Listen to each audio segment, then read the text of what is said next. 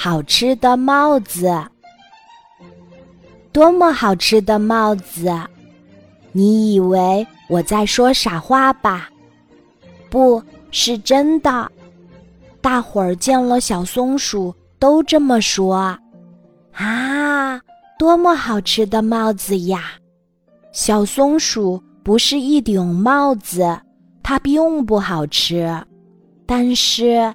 他头上的那顶帽子多美呀！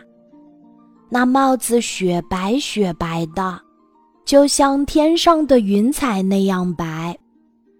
那帽子滚圆滚圆的，就像十五的月亮那么圆。那帽子喷香喷香的，就像蘑菇那样鲜。不用说啦，那帽子。本来就是一只雪白的、滚圆的、喷香喷香的大蘑菇，那是小松鼠从森林那边的小溪边采来的。它在采蘑菇时，太阳光从树林的间隙中射下来，晒得身上火辣辣的，真不好受。所以，当小松鼠。采到这只大蘑菇时，就把它顶在头上当凉帽了。世界上哪有一顶凉帽能比这更好呢？又漂亮又实用，还散发着阵阵诱人的香味儿呢。当大伙儿都这么诚心诚意地称赞这顶帽子时，小松鼠说什么也舍不得把它吃掉了。小松鼠戴着这顶帽子走遍了整个森林，它想：我怎么没有听到小白兔的称赞呢？它一定会称赞这顶帽子的。可是它在哪儿呢？小松鼠终于找到了小白兔。他在森林里的一条路上费劲儿地跑着，背上还背着一个黑黝黝的东西。小白兔，你在干什么呢？小白兔满头大汗地说：“眼睛看不见的鼹鼠奶奶迷路了，我得送她回去。”小松鼠这才看见，小白兔背上。背着鼹鼠奶奶。鼹鼠奶奶，您好，你好呀，小松鼠，你瞧，多好的小白兔呀！我迷路了，眼睛什么也看不见，他一定要送我回家，多好的孩子呀！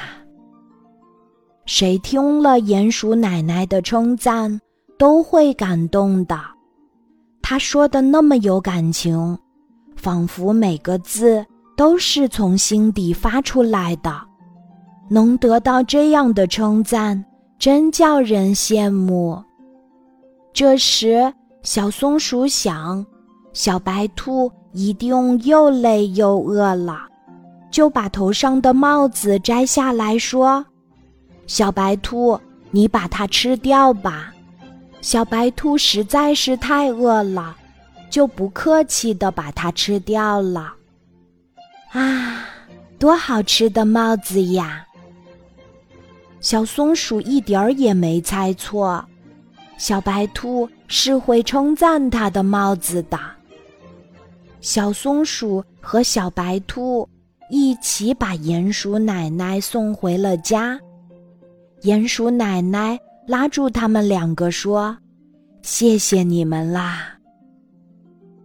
小松鼠望着小白兔笑了：“你们当然也包括小松鼠啦，能得到别人真心诚意的称赞，是再高兴不过的事儿啦。”谢谢你，小松鼠。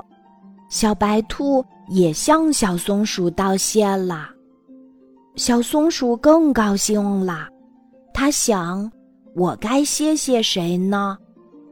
他想起了那顶再也不存在的帽子，于是他说：“我应当谢谢那顶好吃的帽子，它帮我干了一件好事情。”